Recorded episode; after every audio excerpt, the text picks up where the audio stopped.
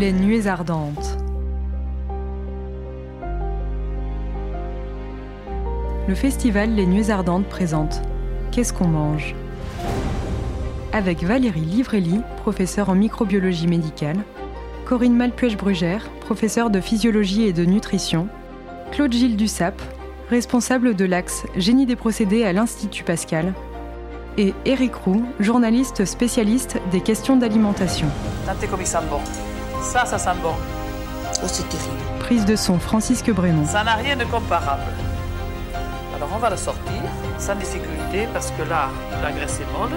Qu'est-ce qu'on mange? Voilà notre magret. Une émission présentée par Benoît Bouscarel. Il s'est un peu fourré. fourré au foie gras. Il s'est un peu imbibé parce que c'était dur pour le mettre. hein. Parler d'alimentation et de tous les sujets qui tournent autour de l'assiette, c'est nécessairement parler de nous et de notre rapport à l'environnement et à la nature. À cette table-là sont convoqués tour à tour nos racines et nos empreintes, nos modes de vie et nos affects.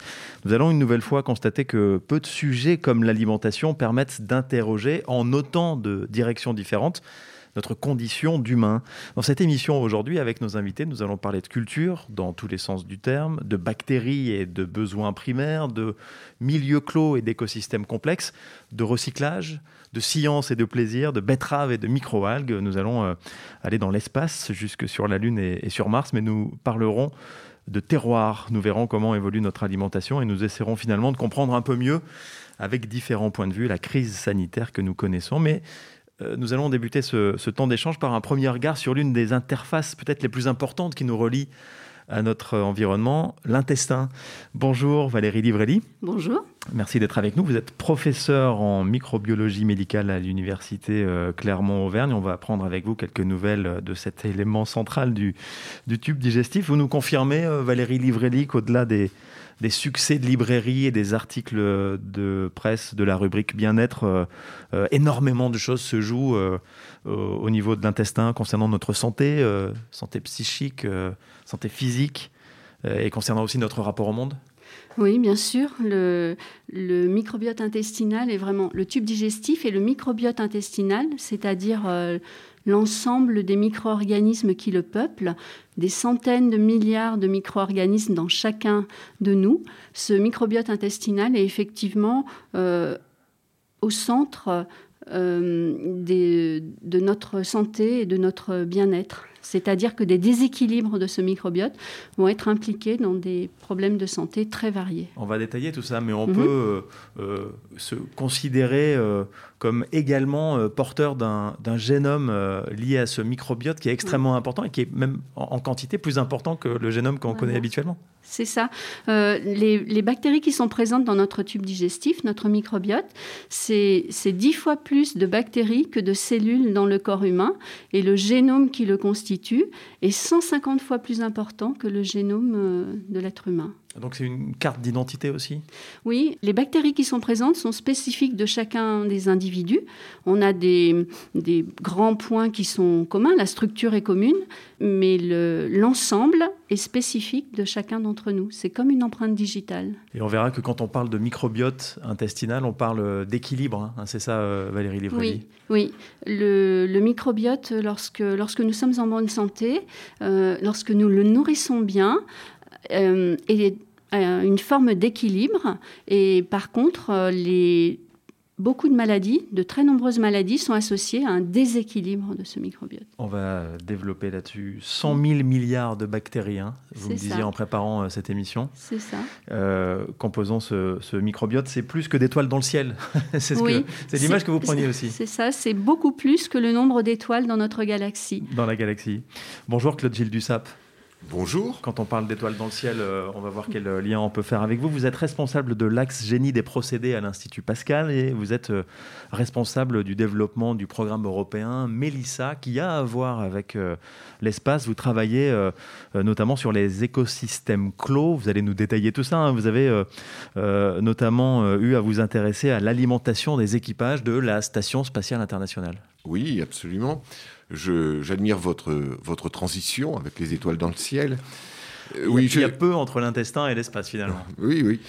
Euh, je, je suis responsable d'un- projet qui s'appelle le projet Melissa, qui s'intitule en anglais Micro Ecological Life Support System Alternative, qui est simplement un projet de support vie, de système de support vie pour eh bien, assurer la survie d'équipages euh, d'abord sur la station spatiale, peut-être plus tard et même certainement sur la Lune, et peut-être encore plus tard, je ne le verrai probablement pas sur Mars, avec des problématiques qui sont des problématiques liées aux besoins primaires d'un équipage, à savoir euh, lui fournir de l'eau, de l'oxygène, capter le CO2 qui est émis, et puis aussi, et c'est là où on retrouve les préoccupations qui sont les vôtres, euh, aussi, bien entendu, produire un certain nombre d'aliments et de nourriture pour cet équipage. Le tout fonctionnant par définition en, euh, en système clos, avec une, un besoin primaire qui est tout simplement d'éviter de euh, réalimenter en permanence eh bien, ces équipages, qui est difficilement possible même sur la station spatiale qui n'est pas si loin que ça, qui sera euh, de plus en plus difficile sur la Lune et complètement impossible sur Mars et surtout les voyages qui mènent à Mars, qui, sont des missions de plus de 500 jours. Donc là, on parle de santé, on parle de survie, euh, on, parle d'environnement aussi, on parle euh, de recyclage. Il y a tout un tas de, domaines sur lesquels vous travaillez qui vont nous intéresser évidemment. Euh, également à l'échelle planétaire, c'est ça hein?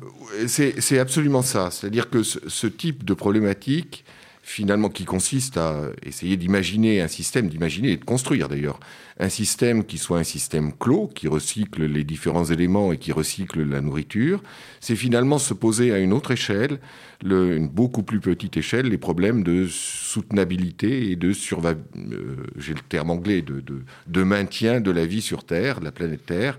Et se poser ces problématiques, c'est les envisager avec euh, un système qui va beaucoup plus vite que l'évolution du système terrestre, mais qui, finalement, sur le long terme, pose exactement les mêmes problématiques. Tiens, écoutez ça, Claude Gilles Dussap, une voix désormais bien connue venue de l'espace. De la langue euh, de bœuf façon Lucullus, qui a été préparée pour moi par Thierry Marx, un chef euh, français. Donc c'est un plat que, ma grand-mère cuisinait quand j'étais petit, que, j'ai souhaité retrouver à bord de l'ISS pour me rappeler un peu mon, enfance. ensuite, en plat de résistance, du poulet au vin jaune et au mori. Euh, traditionnel du Jura, qui est aussi un de mes plats préférés sur Terre et qui me fera penser ben, à ma famille euh, une fois que je, le dégusterai ici euh, dans l'ISS et que je le partagerai avec mes, avec mes collègues. Enfin, en dessert, du pain d'épices. Thomas Pesquet, astronaute français, qui nous donne le menu d'un repas de fête à bord de la Station spatiale internationale. On verra tout à l'heure avec vous, Claude Gilles Dussap, que les notions de plaisir, de culture, de terroir ne sont pas étrangères hein, à vos recherches. Oui, bien sûr.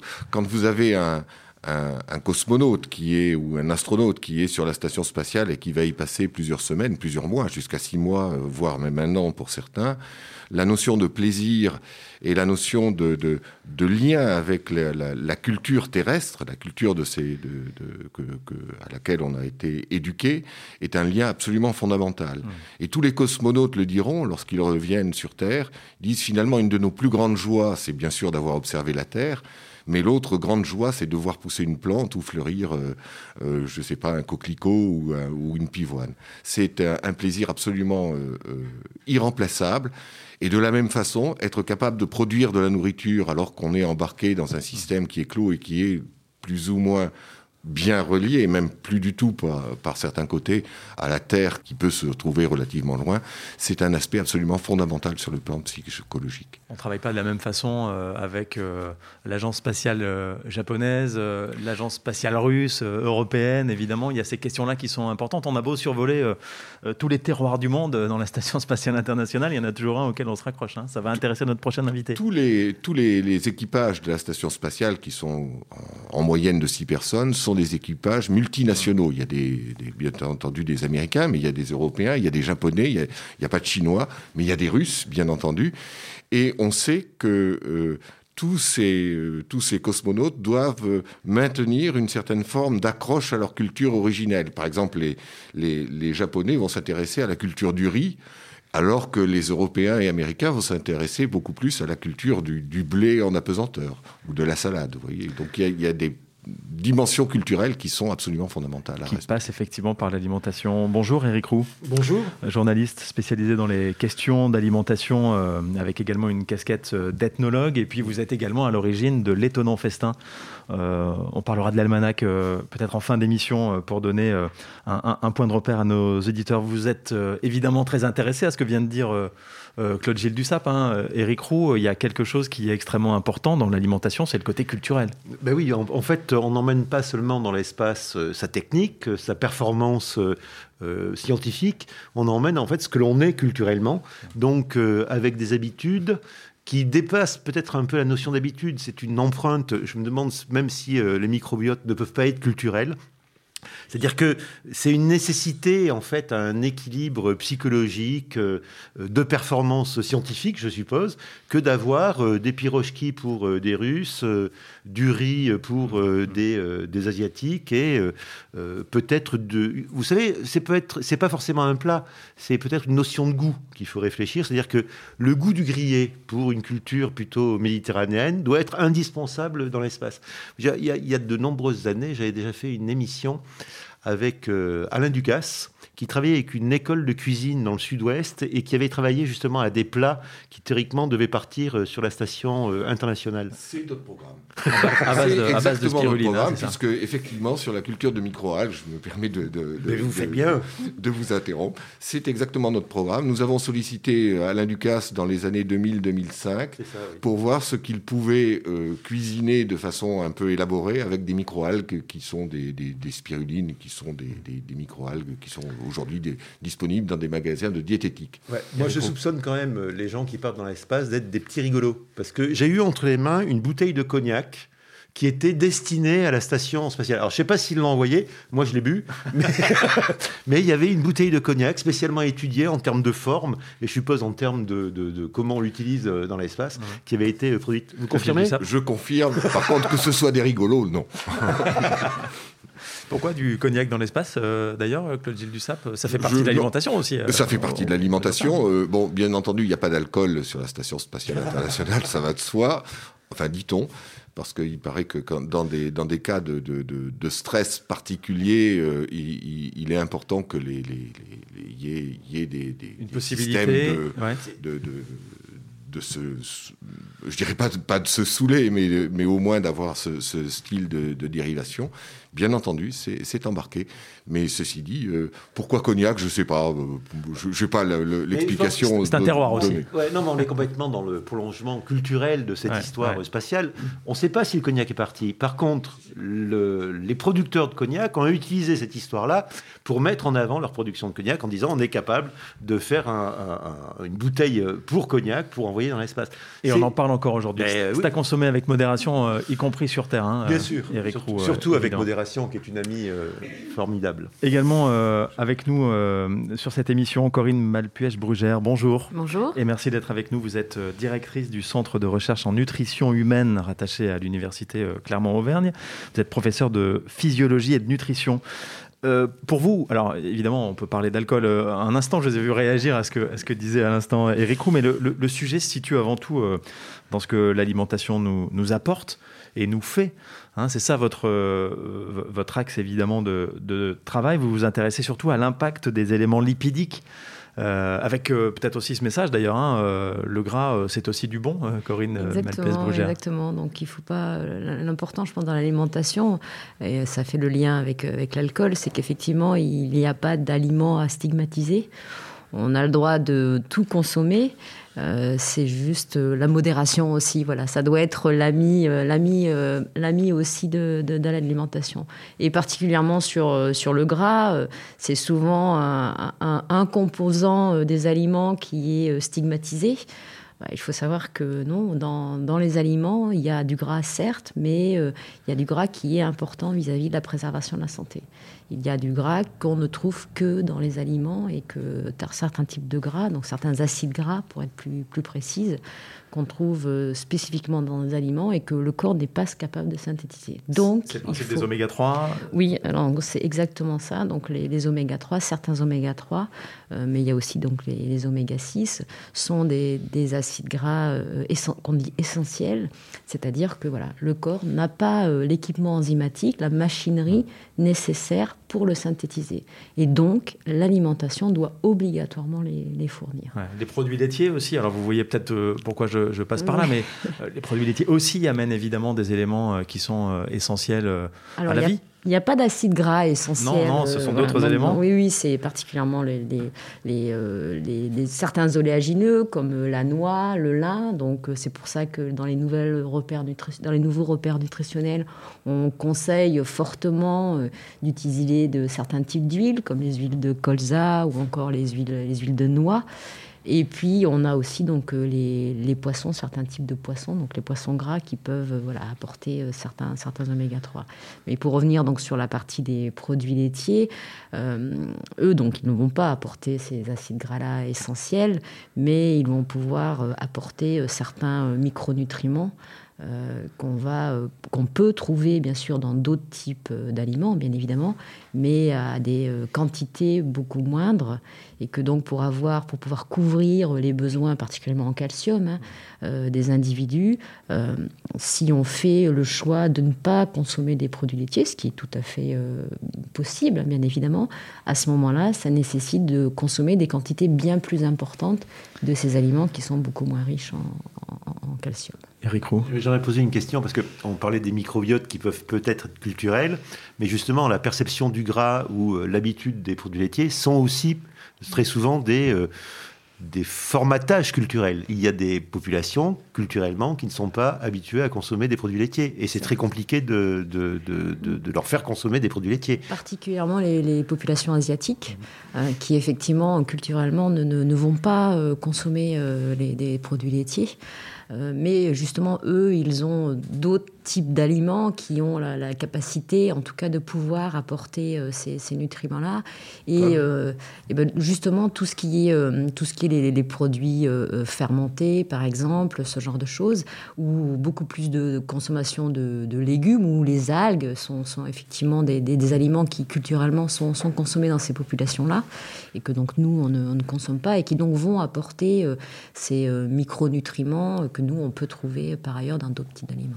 Valérie Livrelli, vous nous confirmez ce que disait tout à l'heure euh, Éric Roux euh, sur euh, la, la signature culturelle peut-être euh, du Oui. microbiote intestinal? Oui, ab- absolument. On sait très bien que la, la composition du microbiote intestinal dépend de l'alimentation et dépend donc euh, des cultures. On sait que les populations africaines ont des, des microbiotes qui sont très différents des populations euh, d'Europe de l'Ouest ou des, des États-Unis.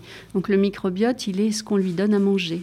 Alors nous traversons une crise euh, sanitaire, je vous apprends rien. Euh, Elle va peut-être euh, nous pousser à nous poser quelques questions, peut-être de bonnes questions, celles de notre pression sur les écosystèmes, celles peut-être aussi à l'échelle individuelle d'une meilleure alimentation. C'est quoi mieux manger ou bien manger selon vos points de vue à vous? Peut-être la, la, la première à répondre peut être euh, Corinne Malpuech-Brugère. Euh, euh, de quoi on parle quand on parle de, bien manger? C'est- compliqué de, répondre à cette question-là parce que l'acte de s'alimenter devrait être un acte inné puisqu'il en va de, la survie des individus. Et, du coup, euh, se poser la question de comment bien manger, ça, devient euh, paradoxal.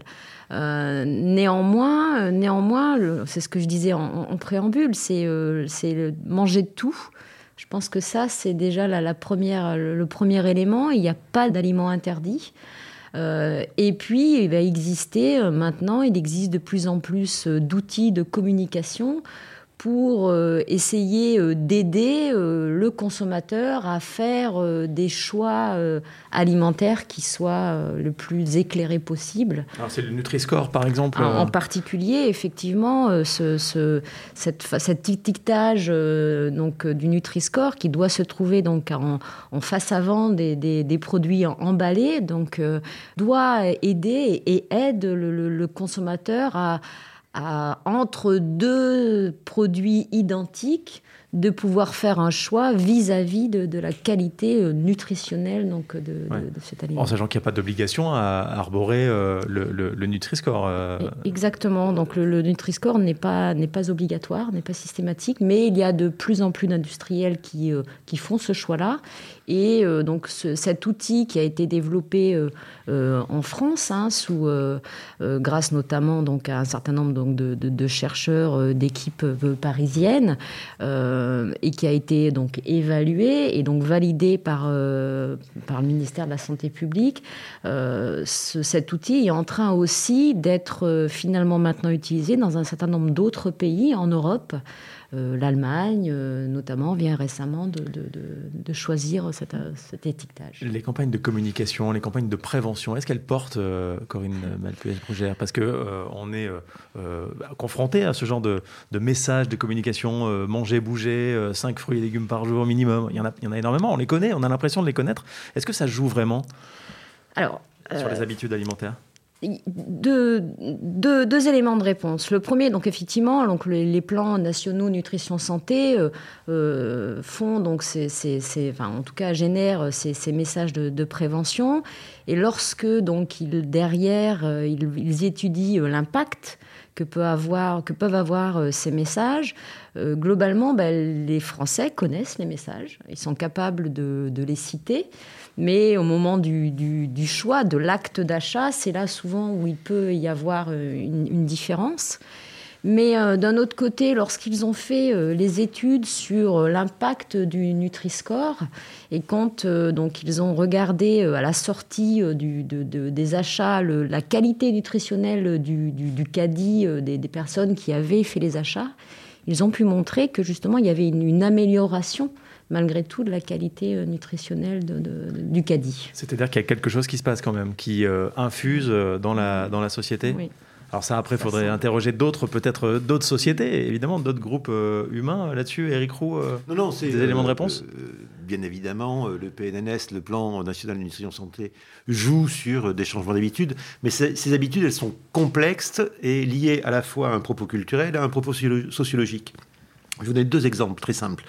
Je fais une interview d'une diététicienne dans, à Lons-le-Saunier, euh, qui travaillait à la fois. Il y a une structure particulière à Lens, c'est qu'il y a une cantine euh, commune qui produit à la fois pour l'hôpital, pour les écoles, pour les personnes âgées et pour les entreprises. Elle me dit ma recommandation santé, c'est utiliser huile d'olive, huile de colza. Si ce n'est que l'habitude culturelle, déjà des personnes que j'ai en particulier en gériatrie, c'est qu'ils n'aiment pas ça. Ce qu'ils veulent comme goût, c'est le goût du beurre.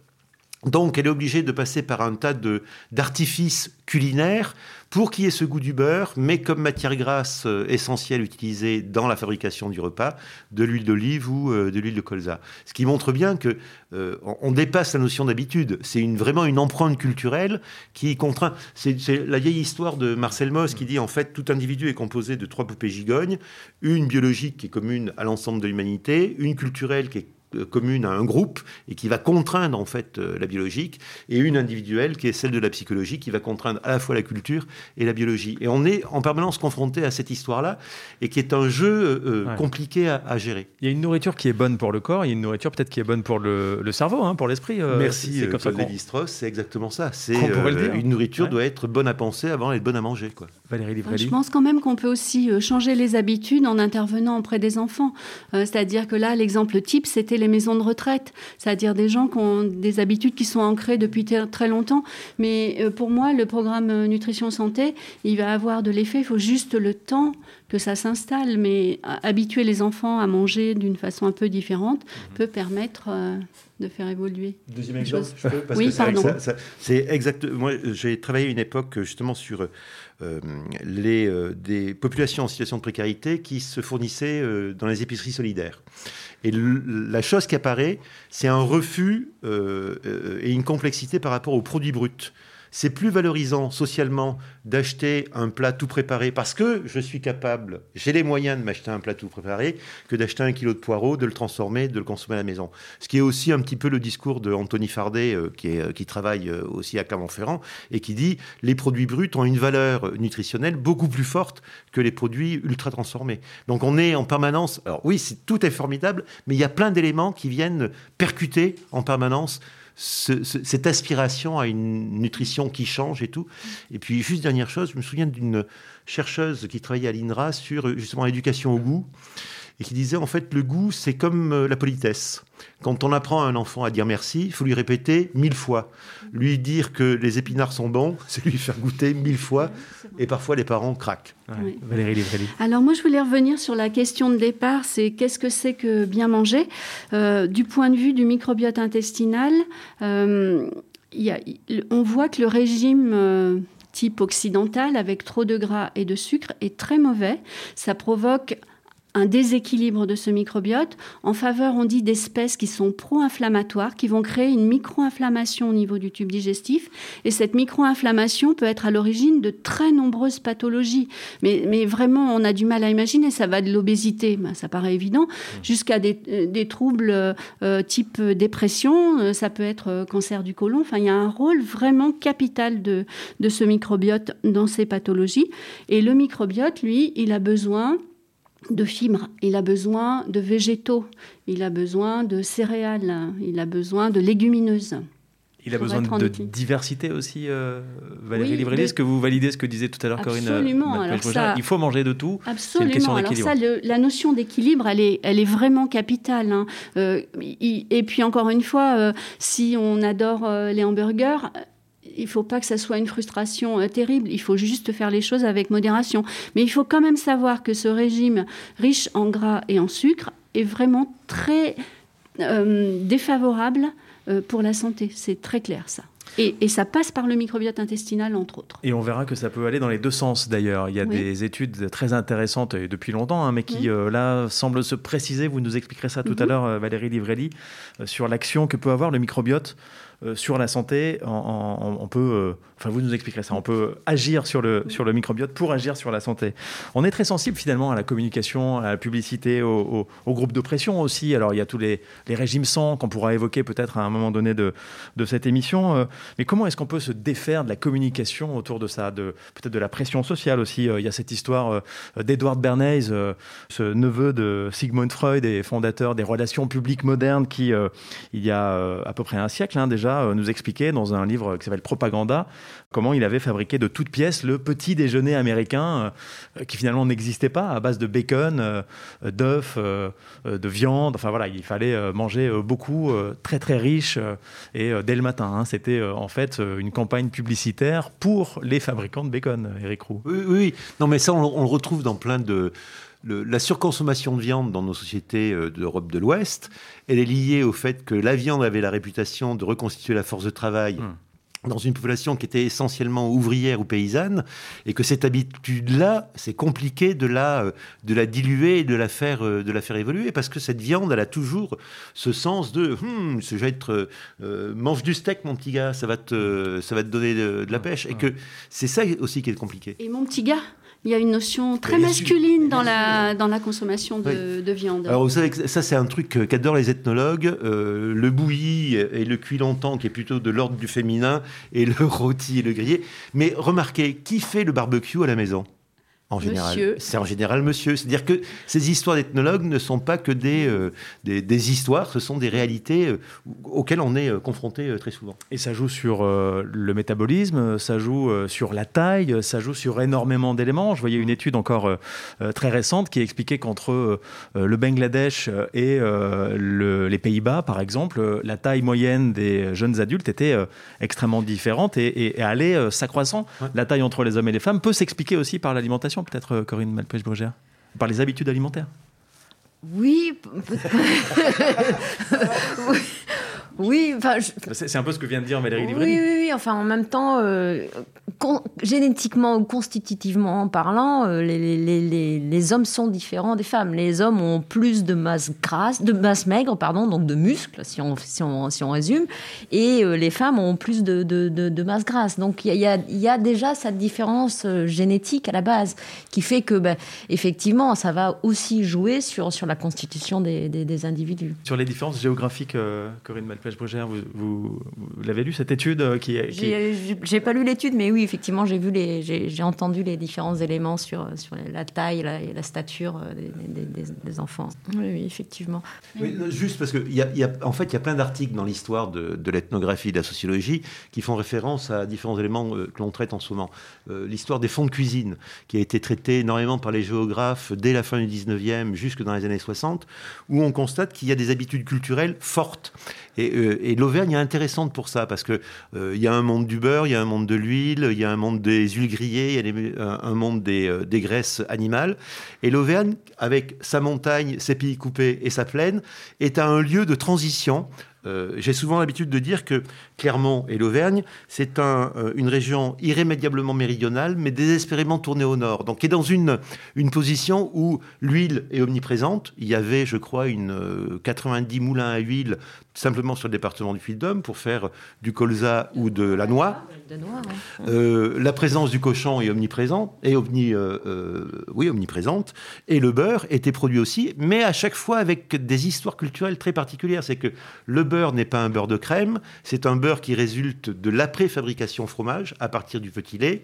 Le lard et la charcuterie est en général avec une note de rance qu'il rattache à un monde méditerranéen qui est intéressé par ce goût du rance. C'est Marcel Mauss qui disait l'humanité se divise en deux mondes, ceux qui aiment le rance, ceux qui ne l'aiment pas. Les Auvergnats étaient traditionnellement des gens qui consommaient du rance, et l'huile est souvent très cuite. C'est-à-dire que pour extraire le maximum de matière grasse, on l'a chauffée, on l'a grillée pour en extraire, ce qui doit jouer aussi sur la qualité euh, Clairement, euh, des, lipides. oui, on est bien d'accord. Ah, avec même des cas, c'est-à-dire que le colza trop grillé, ça prend des notes de poisson parce que je pense que c'est ce, cet oméga 3 qui, trop chauffé, va donner une impression C'est l'oxydation avec la température. Non, non, mais c'est exactement ça. Il y a, plein, il y a plein d'articles. Et ça me fait penser aussi à une chose. C'est un article fait par un ancien professeur d'histoire de la faculté Clermont-Ferrand, Poitrenaud, si je ne me trompe pas, Poitrine, Poitrineau, euh, qui avait écrit un, un, article très intéressant sur l'alimentation au 18e.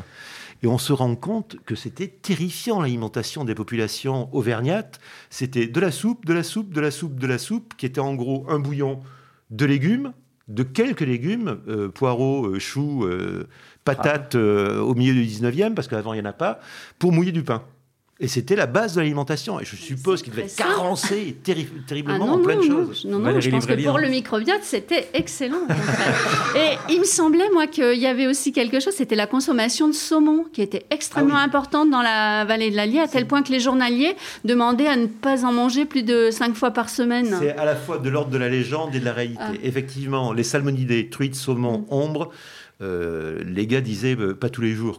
On en va un peu moins parce que faut imaginer qu'à Brioude, il y avait des hum, wagons de train remplis jusque dans les années 20 de tonneaux de saumon salé qui partaient euh, en particulier pour nourrir les marins qui allaient à Terre-Neuve pêcher la morue. Ça, c'est une, réalité alimentaire, ce qui fait que les poissons de conservation, les poissons de voyage, salés, fumés, étaient très présents en fait dans l'alimentation traditionnelle auvergnate, comme en particulier la morue. Alors avant de prendre un peu d'altitude euh, avec euh, Claude Gilles Dussap pour retourner un peu dans la Station spatiale internationale, restons en Auvergne quelques instants. Euh, Corinne Malpoège-Brugère, vous me disiez en préparant cette émission, le régime, et on parlait d'Auvergne, le régime alimentaire auvergnat n'est pas forcément le, meilleur qu'on puisse imaginer, même si, comme on vient de le dire, il évolue assez rapidement d'ailleurs. Quand, euh, quand on regarde un peu l'incidence de, l'obésité euh, au niveau national et que quand on regarde au niveau des différents territoires, l'Auvergne n'est pas forcément un territoire sur lequel on est, on est, on est très bien placé. Euh, si on regarde notamment par rapport à la région Rhône-Alpes, donc les, les, chiffres qui, bon, qui datent un peu maintenant, mais qui, qui mettaient en évidence qu'effectivement on avait une, une incidence, une proportion d'individus obèses beaucoup plus importante en Auvergne comparativement à la région, à la région, euh, enfin l'ex-région, l'ex-région Rhône-Alpes. Mais par rapport au niveau national, on était un petit peu, euh, un peu mieux, mieux placé que le niveau national. Au niveau national, on était à peu près donc à 17% d'individus. Euh, on est à peu près à 17% d'individus obèses. Et en Auvergne, on était autour de, de, 15, 15%, sachant que Rhône-Alpes était autour de 12-13%. Et le lien avec les habitudes alimentaires, le régime, il est, il est évident? Il y a de grandes chances qu'effectivement, la consommation la production des, fromages, même si ils sont excellents, la, charcuterie sont, sont des aliments qui, sont, qui ont des, apports énergétiques très très importants. Et si effectivement on ne compense pas cet apport énergétique par une augmentation de l'activité physique, eh bien, effectivement, on peut en partie, en tout cas, euh, expliquer pourquoi on, prend, on prend du poids. Mais pour rebondir sur, euh, sur ce qui a été dit, en, malgré tout aussi en Auvergne, on a, on a un, légume qui est, euh, qui est de plus en plus valorisé et qui est important, ce sont les lentilles. dans les, les, recommandations, les nouvelles recommandations nutritionnelles pour les populations vivant en France, on, conseille d'augmenter euh, ce nouveau groupe d'aliments à tel hmm. point que donc les légumineuses, il est tellement important qu'on a même sorti euh, des légumes pour bien l'identifier. Et donc on recommande la, consommation euh, des légumineuses. Et donc en Auvergne, il y a, il y a, il y a les lentilles. Donc, les lentilles du puits. Et, d'ailleurs, hein, mais c'est vrai qu'elles sont excellentes. Valérie Livrelli, vous opinez du chef et vous, ah êtes parfaitement en accord avec ah ce que vient de dire Corinne parce que, parce que les légumineuses sont, sont connues pour, pour favoriser l'équilibre du microbiote intestinal. C'est la nourriture favorite euh, du, microbiote, des, je vais dire des bonnes bactéries, des bactéries protectrices qui sont présentes dans notre tube digestif. par leur richesse en fibres. Oui, oui, c'est ça. Oui, c'est ça. Et, c'est quelque chose qui effectivement est en train de, gagner en importance, Eric Roux? Juste avant d'écouter la réponse du problème des légumineuses dans l'espace, euh, j'aimerais juste une chose qui est passionnante sur le mouvement en fait alimentaire. Aujourd'hui en Auvergne, on connaît effectivement l'anti du Puy, un petit peu l'anti de Saint-Flour. Il y avait des traditions de poids aussi qui étaient relativement importantes dans différentes régions. Et on commence à voir apparaître de nouvelles cultures. Et ça va de, la production bio. Par exemple, sur la limaille, maintenant, on a au moins quatre producteurs de pois chiches, qui est un légume extraordinaire d'un point de vue nutritionnel, nutritionnel et organoleptique. Et euh, l'un des projets pour euh, euh, transformer l'emblavement de betteraves qui s'arrête malheureusement, c'est de faire du haricot rouge, peut-être pour l'industrie de la conserve. Mais tout ça est, passionnant parce qu'effectivement, il, va y avoir de plus en plus un besoin de ces légumes dits secs qui, sont des, légumes formidables. Vous en mettez dans les dans l'espace des légumes secs ça, fait partie des, ça fait partie des choses qui sont étudiées de façon assez, euh, assez précise. Hein. C'est la culture du poids, hein, exactement, qui, qui, est le, qui est la base de travail. Hein. Après, une fois qu'on sait faire ça en apesanteur, on, on pense qu'on est capable de faire la lentille et, et beaucoup d'autres choses. Mais effectivement, avoir ce type de légumes secs et de fibres est absolument essentiel, surtout sur une alimentation qui est euh, euh, hors produit carné, quel qu'il soit. Hein. et pour l'apport en comment, protéines aussi. Oui, bien sûr. Et, pour l'apport en protéines. Comment est-ce qu'on mange euh, dans la Station spatiale internationale? Parlons de plaisir un instant, Claude Gilles Dussap, avant de revenir sur les microalgues, avant de revenir sur tout l'aspect scientifique aussi de la logistique et, de la, et, de la, et du recyclage. Je, je, pense qu'on mange très mal. je pense que ça n'est pas très bon. C'est même euh, parfaitement infâme à certains moments, probablement. Enfin, pas tout à fait, parce que les, les, les, agences spatiales y font euh, de plus en plus attention hein, pour maintenir l'état psychique et psychologique des des, des, des, des astronautes, bien entendu. Mais globalement, on mange beaucoup de choses qui sont lyophilisées c'est le poids d'eau hein, qu'on essaye de minimiser, hein, bien sûr. Et donc, euh, d'un point de vue gustatif, c'est pas bon du tout. C'est pas bon du tout, mais il s'agit de missions relativement courtes, soit de quelques jours, soit de quelques mois. Et mm, généralement, les cosmonautes qui sont là pour quelques mois, on va soigner un peu plus leur bol alimentaire d'un point de vue euh, plaisir, gustatif, etc., que, pour d'autres. C'est-à-dire qu'on va investir un peu plus de masse. Hmm pour eux hein, euh, que qu'on le fait pour des gens qui vont partir sur des sur une ou deux ou trois semaines. Hein. Donc globalement, je suis, je suis euh, un peu au regret de vous dire et de vous, de vous décevoir et de vous dire que pour l'instant, on mange très mal. Par contre, lorsqu'on étudie euh, de façon de plus en plus précise, et on en parle de plus en plus, des bases lunaires voire des bases martiennes, mais au moins pour tout de suite des bases lunaires, puisque les, agences spatiales, euh, NASA en tête, mais aussi agences chinoises, russes, visent la Lune dans la décennie qui vient. Cet aspect-là est parfaitement pris en compte. C'est-à-dire que si on veut faire vivre des gens sur la Lune pendant euh, quelques mois, il est important de pouvoir maintenir un plaisir gustatif, euh, euh, je dirais pas au même niveau que celui qui est, qui est, qui est sur Terre, mais maintenir un certain plaisir gustatif et, dépasser l'alimentation purement lyophilisée. Il en est de même d'ailleurs sur les équipages de sous-marins. Hein. Les, sous-marins sont en plongée pendant plusieurs mois, euh, jusqu'à six mois, huit mois hein, pour certains, hein, sans, sans aucun euh, lien avec l'extérieur. Tous les sous-marins nucléaires sont dans cette euh, optique-là. Et là, c'est absolument essentiel que de maintenir ces plaisirs gustatifs Bien entendu, pas avec les mêmes problèmes de masse que ceux que l'on a quand, euh, quand il faut envoyer ça euh, autour de la Terre à 400 km, voire, euh, voire sur la Lune. Il faut maintenir à tout prix le moral et, ça passe par l'alimentation. Quelles sont les problématiques de production auxquelles vous êtes confronté, Claude Gilles Parce que, évidemment, dans un sous-marin, vous allez peut-être nous dire qu'on peut pas produire grand-chose, j'imagine. Euh, sur la Station spatiale internationale ou euh, sur la Lune, comment est-ce que ça va se passer? Comment est-ce que vous prévoyez que ça peut se passer? Les, problématiques sont pas les mêmes sur les sous-marins, parce que par définition, sur un sous-marin, il suffit d'aller chercher un peu d'eau à l'extérieur et on a toute l'eau qu'on veut, à condition de la dessaler, bien entendu. Et ça, ça, lève quand même un des aspects euh, liés à la masse qui est absolument essentiel. les problématiques qu'on a résoudre en quelque sorte lorsqu'on envisage de la nutrition spatiale et puis du recyclage et de la production d'aliments euh, euh, dans l'espace. La problématique essentielle, c'est l'apesanteur qui modifie les conditions de culture de toute plante, quelle qu'elle soit, ou de tout réacteur qui est embarqué. C'est donc un sujet extrêmement important.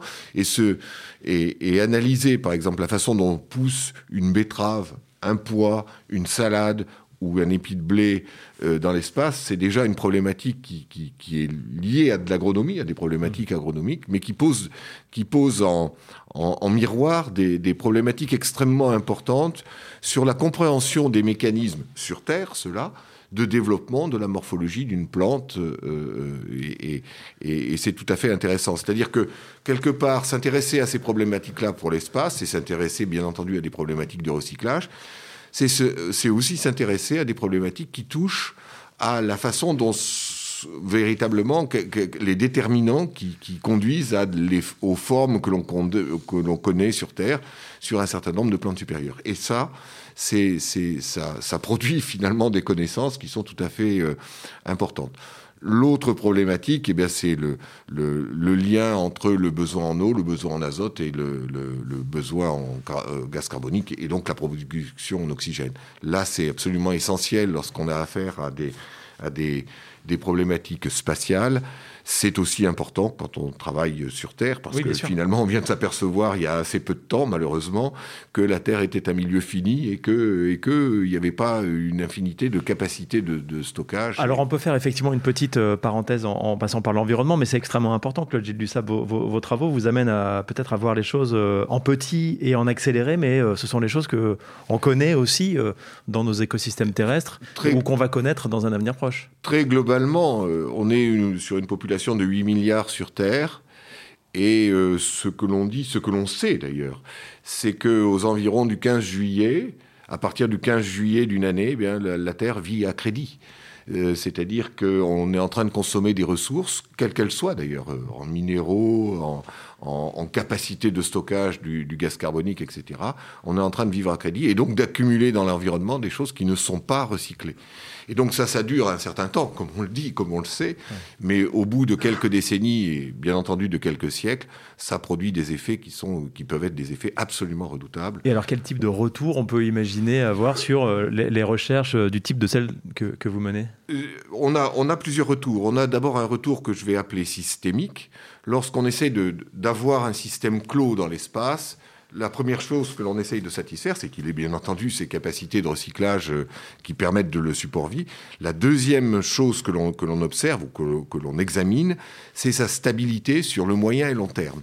Et cette stabilité, on l'a en accéléré, c'est-à-dire que si le système est instable en, quelques jours ou quelques, quelques semaines, ça veut dire que sur Terre, l'écosystème lui-même va devenir instable. Il y a eu des expériences américaines très, très intéressantes. Hein. C'était une expérience qui a été euh, euh, construite dans l'Arizona dans les années, euh, à la fin du XXe siècle, du siècle précédent, hein, qui était l'expérience Biosphère 2, où on a dit, bon, on va faire une espèce d'arche de Noé, on va tout enfermer, puis on va voir comment ça, comment ça évolue. Et on a mis une dizaine de personnes dedans, et puis, puis on a laissé évoluer le système. Ça n'a pas duré très longtemps. Le système s'est dégradé, on a été obligé d'ouvrir.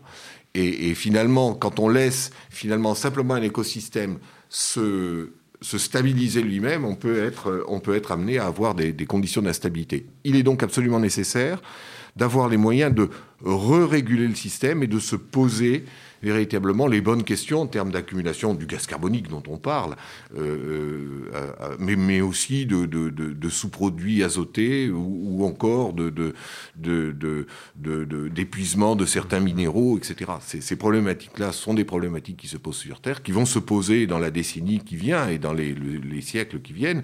On parle beaucoup de réchauffement climatique, mais ce n'est pas la seule conséquence. Il y en a, il y en a des beaucoup plus terribles. Avec il faut bien le dire, ici une vision moyenne, mais ce que l'on sait, et c'est ce qui est dit sur toutes les ondes, c'est que ceci va frapper, j'ai bien dit frapper, de façon très différente d'un coin à l'autre de la planète. Le, le, les conséquences au Bangladesh ne seront pas les mêmes que celles à Paris. Ouais. Et, et, ça, il faut en être conscient. Quand je dis pas les mêmes, ça n'a rien à voir en termes d'impact humain. Donc, Donc, il va falloir agir, c'est ce que vous nous dites, Gilles Dussap. Quelles sont les clés alors pour agir Vous travaillez sur la diversité. Quelles sont les clés sur lesquelles vous, vous agissez, euh, vous travaillez pour euh, trouver une, une, stabilité ou agir sur la stabilité des systèmes clos? Il y, a, il y, a, plusieurs clés. La diversité en est une. Il y en a une autre qui est peut-être encore plus scientifique, qui est de se dire il faut des instruments d'observation en ligne et en permanence. C'est absolument essentiel. Si on mesure de façon imprécise, eh bien on ne sait pas où le système va aller. Donc ça, ça il faut absolument l'avoir. Et puis après, il faut essayer de contrôler des flux du mieux que l'on peut. Euh, du mieux que l'on peut. Alors, euh, sur des écosystèmes clos, c'est, c'est pas du mieux que l'on peut. Il faut les contrôler. Et puis, il faut se dire, bon, mais si, on a des, surproductions de gaz carbonique pour une raison X, Y, Z, eh bien, il, il, faut euh, mettre des puits de captation de ce gaz carbonique. S'il faut utiliser plus d'énergie solaire, et c'est probablement, c'est même certainement la seule voie possible sur Terre, eh bien, il faut le faire, quitte à perdre en vitesse de, production, mais il faut le faire. Et donc, on voit bien que derrière tout ceci, ben, il y a tous les, plans qui commencent à peine à émerger en Europe et, aux États-Unis, euh, notamment, hein, mais au Japon aussi, qui consistent à produire de, de l'hydrogène par voie euh, photosynthétique, etc., etc. C'est ces types de choses. Mais le cons la, cons la, consommation de, de, de, produits pétroliers, par exemple, ne, ne fait qu'accroître la quantité de CO2 dont on connaît les, les, incidences en termes de réchauffement climatique et de bien d'autres incidences d'ailleurs. Pour revenir sur, sur l'alimentation, euh, Claude Gilles Dussap, quelles sont les, les briques essentielles euh, sur lesquelles euh, on, on, on, doit travailler quand on parle d'alimentation, d'équipage euh, qui partent comme ça pour de longues missions? Quels sont les, les, les éléments dont on ne peut pas se passer?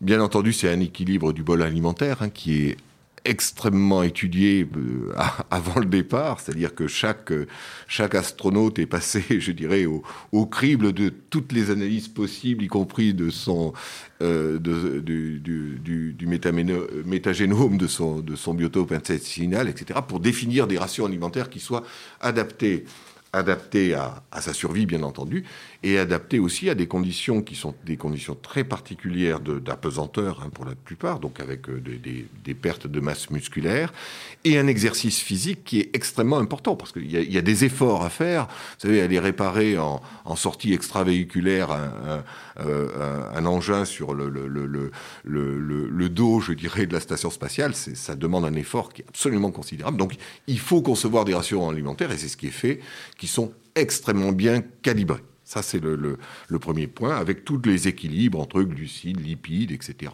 oméga 3, et essentiellement à partir de produits qui sont végétaux. Il n'y a pas de, y a pas de, de, de composants euh, animaux. Ça, c'est une chose qui est à faire pour au moins la survie des astronautes sur Terre sachant qu'au bout de six mois, euh, on peut interviewer Thomas Pesquier hein, là-dessus, euh, bon, on arrive, on se tient plus debout. Hein, euh, on, on, a vu, tous vu des images de Thomas lorsqu'il est arrivé euh, dans, dans, les, steppes d'Asie centrale. Il a mis plusieurs jours à remarcher. Hein, donc, il y a quand même un effet sur le, le corps qui est absolument considérable, effet dû notamment à des conditions d'apesanteur. Ça, c'est le premier point.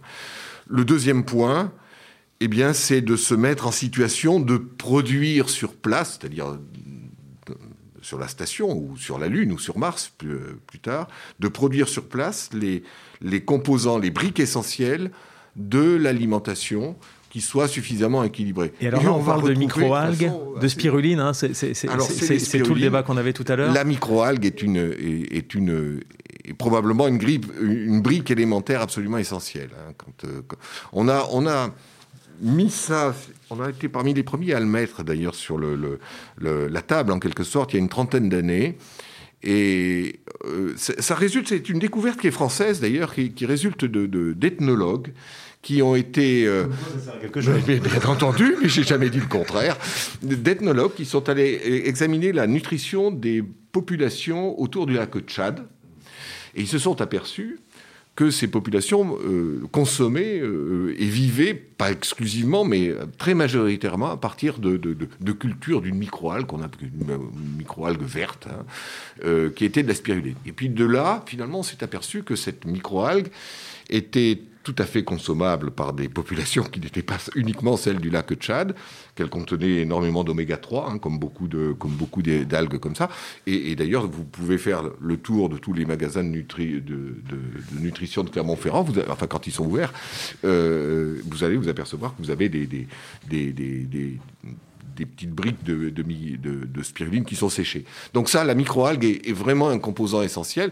Il n'y a pas que ça. Il y a toutes les légumineuses, le pois, la salade, le- le- le- le- le- les, les céréales, bien entendu, qui, qui- qui mériteront de, qui méritent d'être d'être ajoutées à la ration alimentaire. Et alors, ce qui est intéressant, c'est qu'on apprend du coup, et c'est ce qu'on vient d'entendre, hein, beaucoup de notre alimentation. Peut-être euh, quand il va falloir faire face à de- d'importantes crises, euh, euh, repenser euh, l'alimentation sera important. Euh, Valérie Livrelli, je vous ai vu euh, Oui. très souvent euh, être très Oui, intéressée à- absolument. à- sur, les propos de Claude Gilles Dussat. Oui, c'est c'est passionnant, c'est un domaine qui est passionnant. Je voulais rebondir surtout sur l'idée de l'intérêt de l'ethnologie, euh, parce que parce que il y a, convaincu. oui, je n'en doute pas.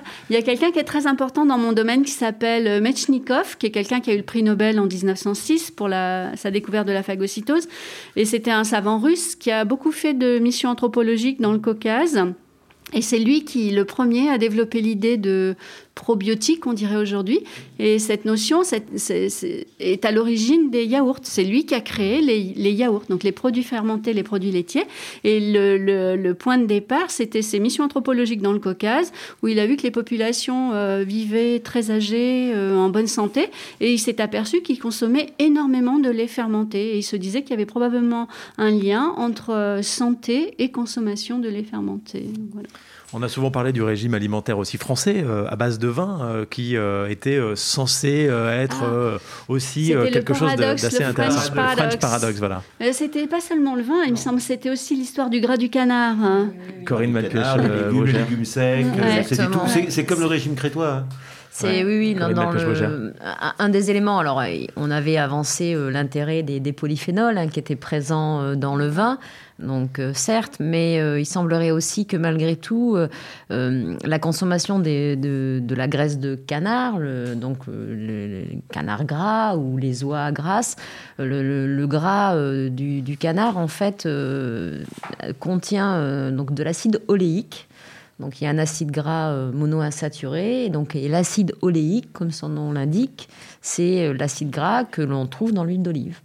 Et donc en fait, euh, voilà, il n'y a pas que ça, mais une des pistes possibles d'explication de pourquoi euh, les habitants du Sud-Ouest euh, qui mangent gras, qui boivent du vin avec modération, mais qui boivent du vin, ont moins de pathologies cardiovasculaires que d'autres habitants au niveau français, pourrait être lié au fait que voilà, la graisse de canard contient de l'acide oléique et euh, il y a tout un tas de travaux qui, qui mettent en évidence l'intérêt donc euh, du fameux régime méditerranéen basé euh, majoritairement sur la consommation d'huile d'olive. Est-ce qu'on peut imaginer comme ça un jour euh, prendre euh, le meilleur euh, de plusieurs des régimes à travers la planète pour en faire le régime idéal? Est-ce que ça c'est quelque chose qui est étudié, qui est fantasmé, Je Valérie Livrelli les régimes idéaux, c'est-à-dire c'est c'est ça, c'est mais effectivement l'alimentation aussi du Sud-Est asiatique, il y a des choses qui sont super positives ou le Japon, euh, donc il y a plein d'éléments qui sont positifs dans plein de cultures. Effectivement, faut retenir le meilleur, mais Ouais.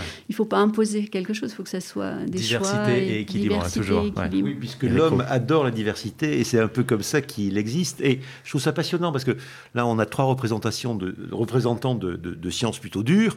Moi, je suis sur une, quelque, une approche plus molle Euh, et je suis assez épaté parce que ce que j'entends, c'est qu'il parle de diversité, il parle de réalité culturelle, c'est-à-dire entre le régime euh, japonais qui faisait des centenaires euh, sur l'île du Sud, Okinawa. Okinawa, Okinawa, ouais. existait aujourd'hui, c'est l'une des îles où il y a le plus, plus grande quantité de- d'obèses. Hein, comme d'ailleurs sur les îles du Pacifique, ce régime méditerranéen, je trouve ça passionnant parce que en fait, il y a deux extrémités. Il y a l'hyperscience, euh, euh, hyperscience, c'est-à-dire que euh, réflexion, décortiquage, avec vraiment des points de recherche. Et à l'opposé, j'entends en fait le côté militant de je veux garder la serpette d'Auvergne, petit poids caractéristique, et que en fait tout ça va dans le même sens. Et que ce qui est intéressant de retenir, c'est qu'on ne peut pas se satisfaire d'un discours raccourci, simplifié, réduit au minimum. Une question simple nécessite une réponse complexe. Et c'est super important de le répéter aujourd'hui, c'est-à-dire que l'acquisition du savoir des connaissances est indispensable à une société euh, qui progresse, qui est juste et qui réfléchit en fait à son avenir. Valérie Livrelli Oui, non, non, je peux que qu'être d'accord avec ça. Il faut répéter dans le temps un petit peu parce que Ouais. parfois on, Ouais. on- on se remate. Et l'éducation est Corinne importante, Mathieu-Brugère. L'information et, et éduquer euh, voilà, les, les individus. Et pour rebondir sur ce qu'avait dit euh, euh, Valérie Livrelli, c'est euh, ça doit aussi peut-être passer par les enfants. C'est-à-dire que l'éducation, si on arrive à, à- à éduquer, euh, à, à informer correctement les enfants, ça peut aussi permettre de, que, ça, que ça entre dans les familles. Juste pour, c'est-à-dire que c'est pas de la pensée magique. C'est de la pensée rationnelle. Et que cette pensée rationnelle, elle a besoin de conscience critique, d'apprentissage, de confronter les avis. Et il n'y a pas un choix à faire. Il y a plein de choix qui sont absolument tout aussi passionnants les uns que les autres. Bon, sciences dures et sciences molles euh, sont euh, réconciliables euh, du coup. Valérie Livrelli, j'aimerais qu'on revienne sur cette histoire de microbiote et d'équilibre Oui. de microbiote. Ça, c'est extrêmement intéressant et qu'on fasse peut-être un point avec vous sur les, les- les dernières recherches en ce domaine. Vous allez nous parler de transplantation de microbiote parce que, comme on le disait tout à l'heure, le microbiote, ça peut aller dans les deux sens, c'est-à-dire que notre alimentation va influer sur les équilibres du microbiote, mais le microbiote euh, peut aussi, euh, par son rééquilibrage, euh, influer en retour sur la santé. Oui, donc effectivement, c'est des expériences qui sont relativement récentes parce qu'avant, on n'avait pas les outils à la fois pour caractériser le microbiote, cette immense diversité, donc savoir combien on a d'espèces différentes et, et à quel taux sont les populations. Donc, c'est des nouvelles méthodes qui ont une dizaine d'années, à peu près une quinzaine d'années, des méthodes qu'on dit moléculaires, euh, qui permettent de caractériser ce, ce- ce microbiote. Qu'on- on séquence le génome Voilà, on séquence, entier. on appelle ça un métagénome. On séquence le génome entier de toutes les bactéries, tous les micro-organismes qui sont présents dans le tube digestif. Et ça permet de donner une carte d'identité extrêmement précise. Et ensuite, on peut comparer des individus. Avant, on n'avait pas assez d'outils pour le faire. On peut comparer des individus et des groupes d'individus. Et on va prendre des gens malades, donc des gens, ou des gens obèses et des gens sains, et on va, on va comparer les microbiotes. Et on obtient ainsi des, espèces de signatures. Donc on voit que certaines bactéries sont dites protectrices, elles sont pas présentes chez les gens qui sont obèses et elles sont présentes chez les gens qui sont minces. Et, et donc on pensait au départ que effectivement, ce qu'on donnait au microbiote, la, nourriture euh, va aller réguler les populations, mais on se rend compte maintenant que le simple fait de transférer le microbiote à un individu euh, va donner des caractéristiques. Alors pour être euh, très factuel, si on prend le microbiote d'un patient obèse et qu'on le donne à une souris qui, elle, n'avait pas de microbiote, et qu'on donne un microbiote de patient mince à une autre souris, ben la souris qui a reçu le microbiote du patient obèse va devenir plus grosse. Ce qui Voilà. ouvre des pistes euh, Ah, de, traitement assez, incroyables. Par exemple, euh, donc c'est vrai pour l'obésité, c'est vrai pour un très grand nombre de pathologies et même des aspects de dépression. On peut transférer du microbiote de souris qui, ont, euh, qui sont stressées et qui ont des, des comportements qu'on peut assimiler à la dépression. Et ce microbiote-là va rendre les souris qui le reçoivent plus sensibles à des stress. Donc on se rend compte que le, le microbiote joue vraiment un rôle capital sur, euh, sur toutes les informations qu'il va communiquer au reste du corps humain. Et on peut jouer sur une certaine forme de colonisation, euh, c'est ça, Oui, du microbiote oui, alors euh, oui, c'est ça. d'un patient Euh, sain c'est jusqu'à... Alors, euh, on travaille à différentes pistes qui sont à l'étude à l'heure actuelle, puisqu'on se dit que si on peut modifier le microbiote, on va pouvoir aider euh, les gens dans toutes les pathologies qui sont liées à ces déséquilibres. Et, les expériences les plus étonnantes, c'est avec une pathologie très particulière qui est une, infection intestinale qui est mortelle, donc ça s'appelle les colites à Clostridium difficile. Et le meilleur moyen de soigner les gens qui font ces pathologies euh, euh, récidivantes, c'est de transplanter le microbiote fécal euh, d'un patient sain à ces patients malades. Donc transplantation de microbiote fécal, ça a un côté euh, très euh, transplantation, greffe, on est dans un domaine médical très aseptisé, etc. Dans la réalité, c'est faire ingérer ou donner des matières fécales d'un patient sain à un patient malade. Mais pour cette pathologie, c'est incroyable. On a des taux de succès de 95%. Ça guérit vraiment euh, mmh. les gens. Ce qui peut paraître contre-intuitif et qui pourtant d'ailleurs est, très ancien. Hein. Ce, genre de pratique est connu depuis euh, Oui, des millénaires. En Chine, en Chine c'était, c'était une pratique qui était déjà connue dans certaines pathologies. On donnait euh, le, les matières fécales de, de personnes pour traiter des, des maladies. Et, et donc c'est pour ça la science finalement elle évolue en permanence il faut toujours rester très humble euh, parce que il y a 50 ans, on aurait dit c'est une pratique de sauvage. Enfin, vous voyez ça comme quelque chose d'absurde. Oui, c'est encore, réalité, encore, assez contre-intuitif. Euh, oui, oui, oui. mais, mais, en réalité, aujourd'hui, il y a énormément de... On, se rend compte que ça peut être euh, vraiment euh, bénéfique pour un grand nombre de patients. Et il y a beaucoup d'études qui sont en cours sur des gens qui ont des maladies inflammatoires chroniques, des syndromes de l'intestin irritable, les gens qui ont des, des, des douleurs... De Crohn, par exemple. Oui, la maladie de Crohn. et donc, il y a beaucoup de, de, travaux qui sont menés sur, ce, sur cette transplantation de Alors il faut faire aussi très attention parce que euh, si on dit le microbiote fécal est lié à l'obésité. Eh ben, il faut que le patient qui, soit, qui est le donneur, il ne soit pas dépressif, il n'ait pas d'obésité, il n'ait pas de maladie inflammatoire. Il faut, enfin, des gens qui soient en vraiment en parfaite euh, santé parce qu'on risque de transmettre euh, d'autres euh, des membres d'équipage spatiaux peut-être oui, je sais pas. Avant qu'ils partent oui quand ils ont un microbiote. avant qu'ils partent je, peux vous dire que leur, leur microbiote intestinal mhm. est parfaitement analysé avant, ah avant qu'ils partent. Et bien entendu aussi à l'arrivée il y a des différences. Ah bah oui. et ça fait partie de la sélection j'imagine aussi des... oui alors il y a des différences qui sont dues à des régimes alimentaires qui sont peut-être pas les régimes alimentaires normaux quand l'individu est sur terre et puis dû aussi au fait de la, non-gravité. Hein. Il, y a, la pesanteur et, quelque chose qui influe sur l'organisme et différentes fonctions de l'organisme, en particulier la, synthèse osseuse. Les gens qui reviennent ont de l'ostéoporose, par exemple, et c'est un des grands, grands problèmes d'ailleurs de, pour des missions de très longue durée. Donc il y, a, il y a tout un tas de phénomènes qui sont relativement mal compris, qui sont de plus en plus étudiés, et finalement, le fait de savoir, on, va reboucler finalement, le fait d'avoir compris ce qui se passe en apesanteur permet d'avoir des, des, visions sur certains mécanismes et donc de revenir vers des aspects de, traitement et, des aspects de compréhension. C'est comme ça que, progresse la science, pas à pas, avec euh, des, très hautes, euh, des, choses de très haute technologie, puis aussi des choses euh, parfaitement élémentaires. Hein. Vous savez, il y a la low-tech qui consiste à faire du confinement, et là, il y a la high-tech qui consiste à faire des vaccins en moins de, en moins de six mois, quoi, ou en moins de huit mois. Ça progresse comme ça. Merci beaucoup, Claude Gilles Dussap, euh, responsable de l'axe génie des procédés à l'Institut Pascal et euh, responsable du développement euh, du programme européen Mélissa. Merci à vous. Merci également à Valérie Livrelli. vous êtes professeur en microbiologie médicale à l'Université Clermont-Auvergne. Merci à Corinne Malpuech-Brugère, directrice du Centre de recherche en nutrition humaine, professeur physiologie et, et, nutrition. Et puis merci également à Eric Roux, euh, de l'étonnant festin. On peut parler peut-être en, deux secondes de, l'étonnant euh, almanach. non, non, juste Incroyable almanach. L'almanach nourricier de Clermont-Auvergne, en fait, c'est un peu tout ce qu'on a raconté. C'est essayer de donner la respiration d'un territoire au travers de son alimentation. Euh, c'est la phrase classique, euh, se nourrir, c'est un fait social total. Donc on peut parler de tout.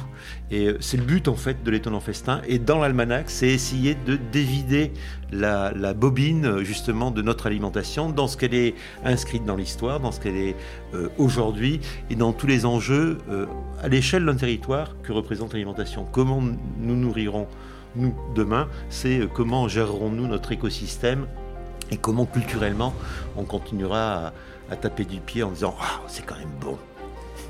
Merci beaucoup. Merci à vous. Merci. Qu'est-ce qu'on mange?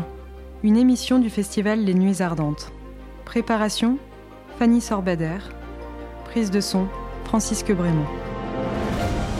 Extrait des émissions La cuisine des mousquetaires FR3 et La quotidienne France 5.